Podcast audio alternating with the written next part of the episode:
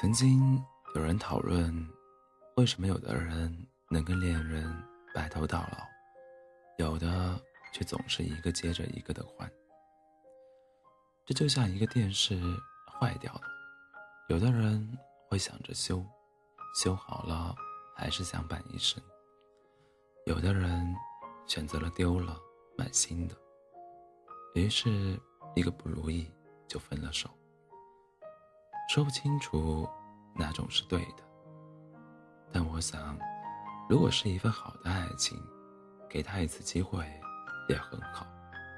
但如果本身就千疮百孔了，别等它彻底坏掉了，就扔了它吧。最近我也在跟风尝试断舍离的整理方法，不去购买不需要的东西。拒绝因为商场酬宾而采购，舍弃掉闲置很久的东西。时间长了，真的能离开对这些东西的依赖。原来常穿的衣服真的只有那两件，家里的东西也没必要那么多。然后恍然大悟，其实爱情也是差不多的道理。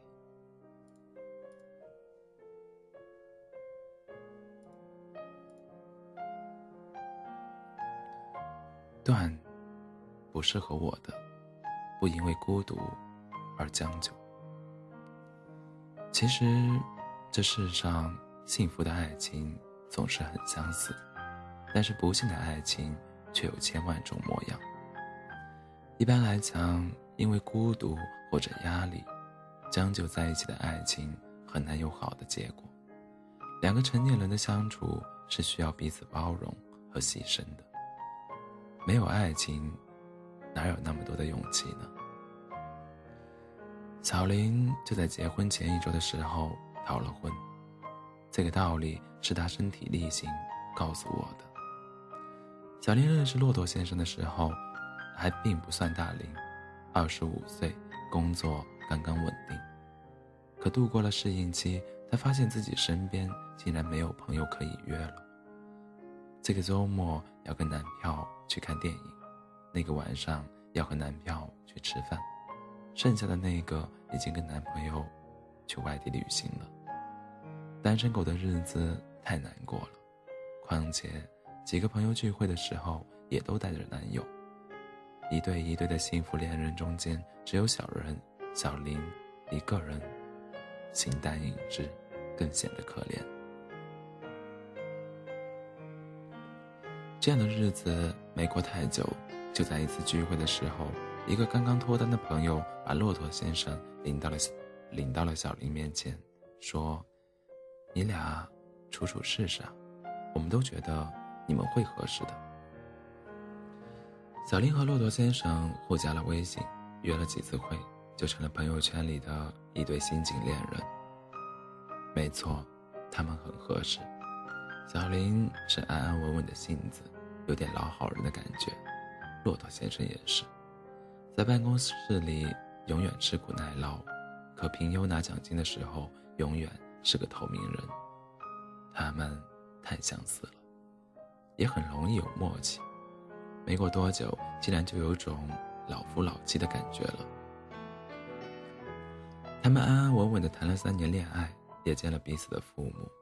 到了小林二十八岁这一年，两家一合计。就开始准备两个人的婚事，要说起来也是水到渠成的事情，无风无浪过了三年，两个人还是那么默契，也没有什么分歧和争吵，永远相敬如宾，永远相敬如宾的，不结婚生娃，还等什么呢？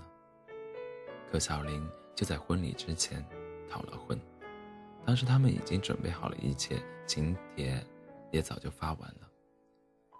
这件事，这件事，这件事情就在当时造成了很大的风波。我们从来不相信，不敢相信，一直文文静静的小林竟然有这样大的勇气。直到很久以后，小林才告诉我，他跟骆驼先生去领证的那一天，签字的时候，他犹豫了。他很怕，怕到心慌，最后落荒而逃。他知道，因为不爱，他没有，他没有跟他过一生的勇气。再后来，小林在同学聚会的时候，遇到了大学时期特别倾慕的男生同学。时过境迁，男神也早就娶了妻子。酒过三巡，他偷偷说：“其实上学的时候就喜欢他了，工作稳定之后，他就打听过他的消息。可惜他有了男友。”小林回家以后哭了一晚上。他还清楚的记得旧时光里为他心动的感觉，却因为自卑没有迈出向前的一步。不爱，就别牵手。也许你在错的恋情里会错过那个对的人。舍，过期的爱情，再不忍，也要舍得。有种爱情叫做陪你从校服到婚纱，它之所以珍贵，是因为困难，不是没有人能在一起那么久，而是很难爱的那么久。小木和栗子就是一对学生时代的恋人，他们在学校里是前后桌，回了家是上下楼，感情好的不行，哪怕是各自叛逆的时期，也都是彼此唯一不设防的人。小木爸妈离婚那一年，一个人跑出，跑出去堕落，栗子一个女孩子跑遍了街上所有的 KTV、酒吧、网吧、游戏游戏厅，把她拉出来。带他回家，只一次，小木不知道深浅，跟了个大哥，大哥不但不放人，还要打栗子。小木带着栗子逃跑了。长夜漫漫，整个城市都睡着了，只有一个少年拉着一个少女，跑过一个又一个路口。那天开始，他们牵着手。再也没有分开。所有人都觉得他们一定能从校服到婚纱，可大四的那一年，毕业季分手大潮里，小木和栗子竟然也没有幸免。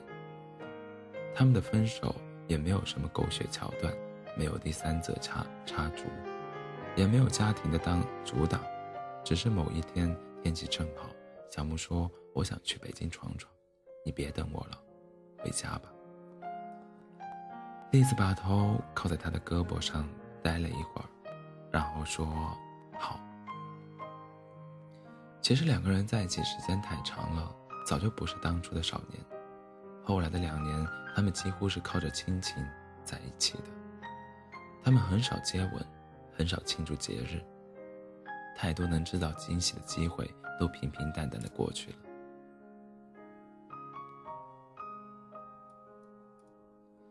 这份爱情早就过了期，早分手，对彼此都好。后来，小木和栗子都各自有了恋人，也都有了很好的结局。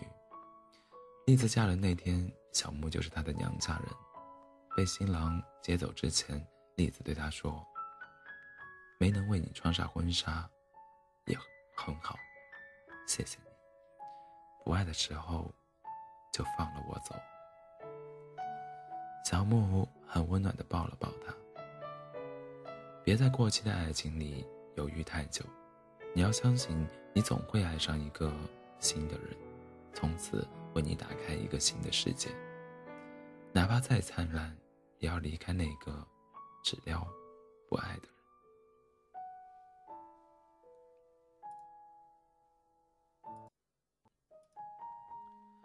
这个世界多的是邂逅。